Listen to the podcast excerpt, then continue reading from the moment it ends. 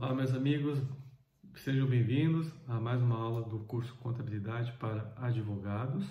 Né? Hoje, na aula passada, eu falei sobre balanço patrimonial e hoje eu vou falar sobre começar a aula é, sobre princípios contábeis. Tá?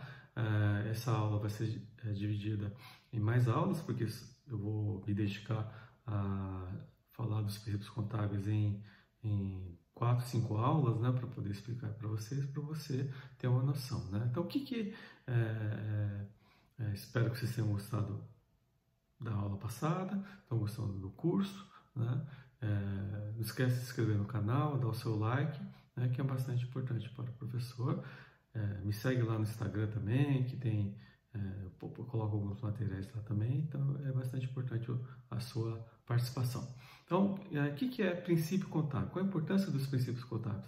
Assim como o direito, né, os princípios é, de direito são bastante importantes. Lembra no direito tributário, você tem o princípio da legalidade, da segurança jurídica, anterioridade e retroatividade, vários princípios, né?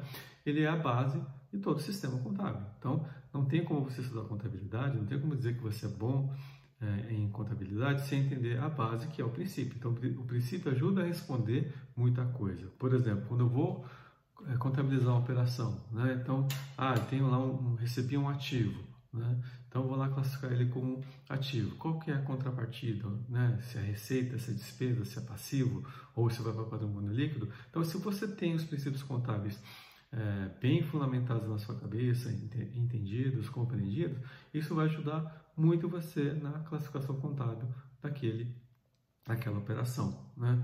É, o professor Roque Antônio Carrasa, quando ele fala na sua aula sobre princípios constitucionais tributários, ele determina que princípio é o alicerce, é a base, né? é, o, é a pedra fundamental de todo o sistema. E na contabilidade é a mesma coisa. Então a gente não tem como estudar contabilidade, não tem como dizer que você sabe contabilidade sem saber sobre os princípios contábeis. E hoje eu vou falar de dois princípios contábeis, tá? O princípio da entidade e o princípio da continuidade. Tá? Então, o que é o princípio da entidade? O princípio da entidade ele fala o seguinte, que o patrimônio da sociedade, de uma sociedade, de um CNPJ, ele tem que ser, ele não pode ser confundido com o patrimônio do sócio. Tá? Então, a entidade ela tem vida própria, ela tem lá seus bens, tem seus direitos, tem suas obrigações, ela foi criada para poder gerar lucro, para ter lucratividade para gerar resultado, para gerar receita, para ter despesa, tá?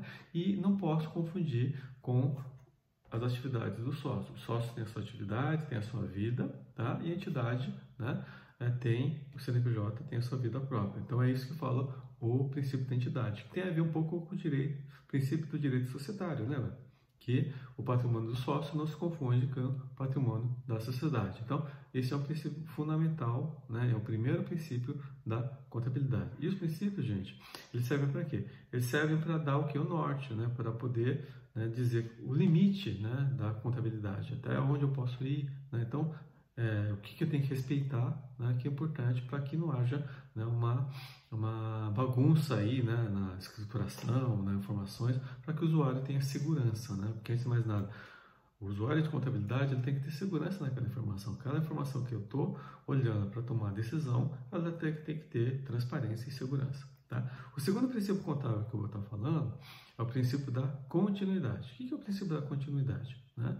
É que a entidade, né, ou a pessoa jurídica, a sociedade, quando ela é criada, ela foi feita para ter uma é, continuidade. Ela foi criada por tempo determinado para se extinguir. Ela foi criada para é, se manter, para ter um período de atividade.